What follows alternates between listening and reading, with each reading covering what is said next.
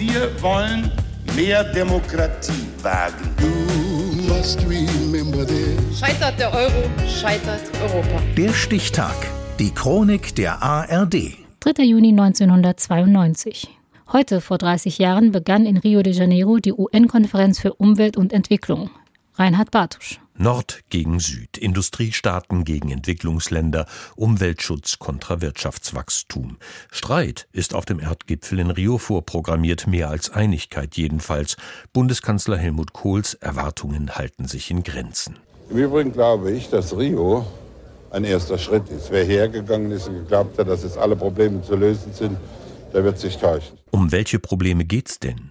Luftverschmutzung, Klimaerwärmung, Waldsterben, Wüstenbildung, aussterbende Pflanzen und Tiere, Umweltzerstörung ganz allgemein einerseits, Armut, Hunger und Unterentwicklung andererseits. Ein größeres Gipfeltreffen hat es bis dato nicht gegeben. Der Erdgipfel mit 179 Staaten und mehr als 10.000 Teilnehmern ist von vornherein überfordert. Der Spiegel schreibt von einem Festival der Heuchelei.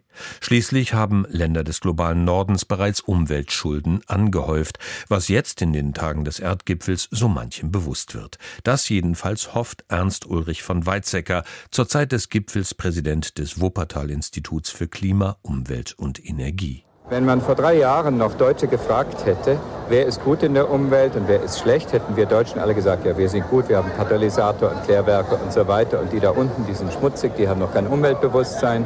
Jetzt merken wir, dass wir Deutschen die Hauptverschmutzer sind und die Amerikaner und die Engländer und andere im Norden. Während die Industrienationen nicht auf Wachstum und Wohlstand verzichten wollen, streben Staaten wie China und Indien genau dieses Level an. Strom, Autos, Straßen für alle, dazu die passenden Fabriken. Ein Recht auf Entwicklung fordern diese und weitere Länder, doch kann die Erde das verkraften? Nein, fürchtet die zwölfjährige Kanadierin Severn Suzuki in einer mutigen Rede vor dem Forum. In my country, we make so much waste. In meinem Land erzeugen wir so viel Müll. Wir kaufen und schmeißen weg. Dennoch wollen die Länder des Nordens nicht mit den Bedürftigen teilen. Obwohl wir mehr als genug haben, haben wir Angst, unseren Wohlstand zu teilen. We are afraid ein moralischer Appell, für den es viel Applaus gibt, der aber letztlich verhallt. Denn in der Politik ist Moral nicht der entscheidende Wegweiser, so der grüne Joschka Fischer, 1992 noch hessischer Umweltminister. Ja, die Moral ist das eine. Und äh, das andere ist eben in unserer globalen Marktwirtschaft das Geschäft.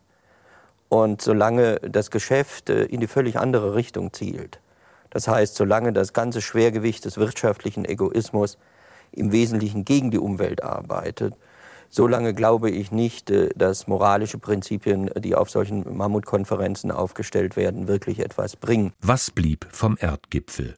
Bewusstsein für nachhaltige Entwicklung, ein bisschen vielleicht. Dazu eine Klimaschutzkonvention, die längst nicht alle Köpfe erreicht hat, eine Konvention zur Artenvielfalt, die US-Präsident Bush nicht unterzeichnen mochte, Helmut Kohl aber schon. Die Konvention zur Artenvielfalt und die Klimaschutzkonvention werden zu einem wirksamen globalen Schutz der Umwelt beitragen.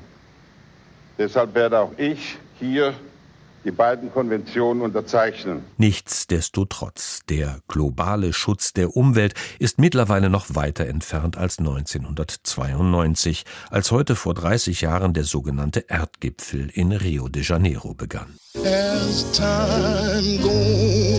Der Stichtag. Die Chronik von ARD und Deutschlandfunk Kultur. Produziert von Radio Bremen.